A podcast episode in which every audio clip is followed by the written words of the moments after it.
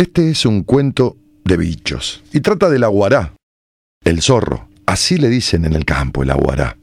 Vamos a ponerle a este zorro, el zorro de nuestro personaje, de nuestra historia, Don Juan, como también se lo llama en el campo.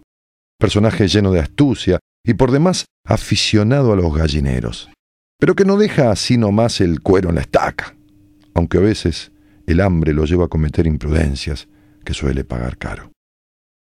Se la tenían jurada en la estancia a don Juan el zorro.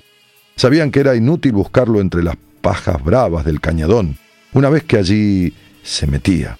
También hubiera sido de gusto buscarlo con perros de día, porque es zorro. Lo solía desde lejos y cualquier cueva le servía de escondite para hacérsele sumo. De ahí que decidieron ganarle por la astucia. Conocían su preferencia por las que llevan pluma. las gallinas eran para este personaje muy apetitosas, sobre todo cuando están gordas y alejadas de la defensa normal de los gallineros cercanos a la casa. Y así fue que le armaron una trampa. En la tapera vieja, le ataron una gallina viva y gorda a media altura, enredándola en un alambre, entre los gajos no muy altos de un naranjo viejo. Todo parecía, para el zorro, haber sucedido de casualidad. La gallina podría haberse alejado de la casa habitada y la noche la podría haber sorprendido picoteando en el patio lleno de yuyos en la tapera vieja. Allí se habría subido al naranjo para dormir segura y un alambre quizás de cuánto tiempo olvidado, incluso oxidado, la habría enganchado dejándosela pedir de boca a don Juan.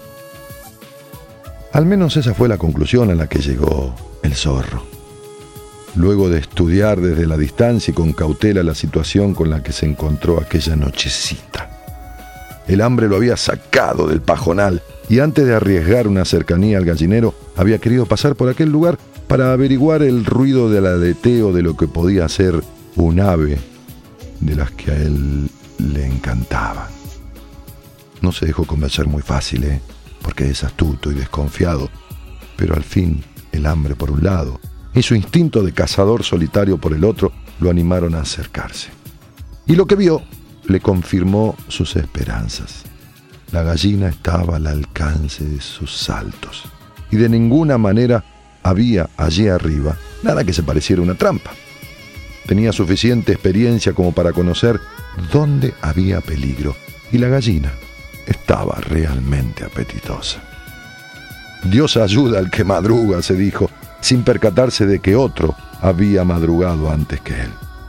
De esto se dio cuenta recién, cuando al segundo salto, tratando de alcanzar la gallina, y casi teniendo al ave ya entre sus dientes, al caer a tierra, sintió el trac de la trampa de hierro que estaba escondida entre los pastos en el suelo. Eso no se lo había esperado. Maldita gula que lo llevó a descuidarse. La trampa no estaba entre las ramas, sino donde había puesto la pata, o mejor la mano, porque la pinza de hierro de la trampa con dientes herrumbrados había agarrado su mano derecha justo por arriba de la muñeca. La sangre comenzó a chorrear y el frío inicial se fue convirtiendo en un agudísimo dolor que le acalambraba todo el cuerpo. Fueron inútiles los esfuerzos. Los dientes penetraban cada vez más en la coyuntura y la trampa estaba amarrada con alambre al tronco del árbol, así que aunque tirara, no podía irse con trampa y todo. Bien pronto, don Juan, el aguará, el zorro, como quieras llamarlo, comprendió que todo estaba perdido. De allí no se soltaría, ni podría llevarse aquella maldita trampa a su cueva. Luego de una noche de dolores tremendos, llegaría la madrugada y con ella el peón recorriendo al trotecito de su caballo zaino. Entonces abriría desde arriba, desde arriba del caballo nomás, la tranquera, se acercaría a la tapera, se dejaría caer del caballo con el talero en la mano, arrollada la lonja sobre el puño y libre el cabo para sacudirle el golpe que lo despeñaría definitivamente. De todo esto no le cabía la menor duda, aunque a veces el dolor y su instinto de conservación lo llevaban a realizar desesperados esfuerzos por arrancar su mano derecha de la dentadura de fierro que lo atenazaba. Y llegó la madrugada, tal cual lo había pensado, porque la madrugada siempre llega. El golpe del cierre sobre el travesaño de la tranquera lo despertó del letargo. Estaba casi ya del todo desangrado. Allí estaba el peón, acercándose al trotecito de su zaino. El zorro se dio cuenta de que había llegado el momento final. Había que optar. Y optó. Arrimó con rabia sus afilados dientes a los dientes de hierro de la trampa, afirmándola justo allí sobre la herida que producían. Cerró los ojos y a la vez que daba un tremendo tirón, mordió con toda su fuerza su propia mano cortándosela a ras del hierro.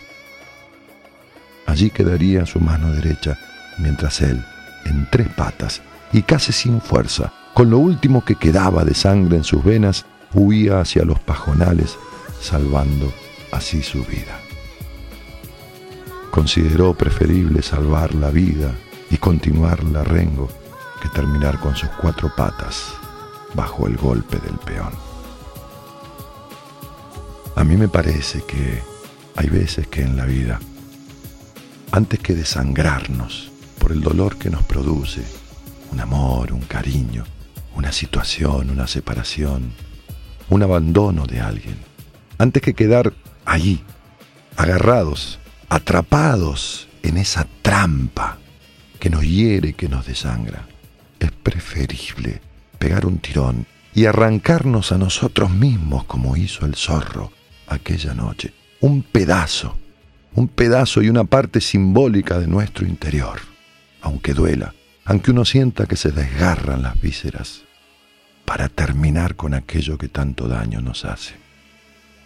Es mejor continuar la vida sintiendo como que uno dejó una parte allá atrás que quedarse estancado en una historia de la cual uno ya conoce el final.